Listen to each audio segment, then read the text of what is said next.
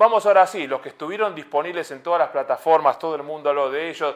De hecho, se va a jugar una fecha oficial del calendario 2025 de fútbol americano en el Santiago Bernabéu. Estamos hablando del Super Bowl. Y si hablamos de comunicación, es una de las grandes vidrieras, escaparates de las marcas mundiales para mostrar lo suyo.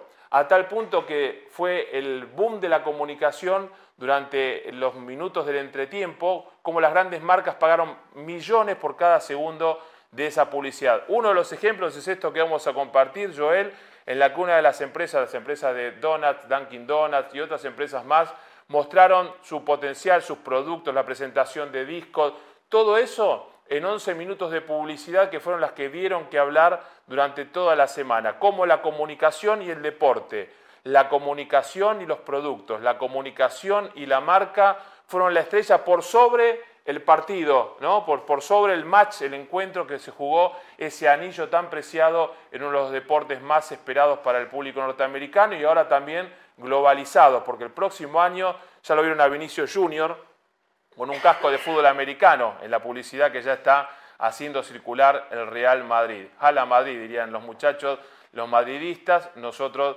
que ahí estamos con el Atlético de Madrid, también lo vamos a celebrar.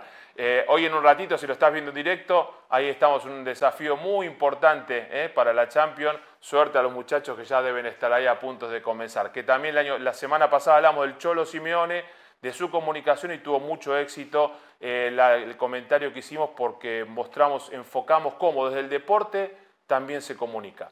Y ahora sí, momento de comenzar. ¡Ay, no puede! Perdón, está la gente de Iberdrola, va a decir, Kaira, no tienes palabra.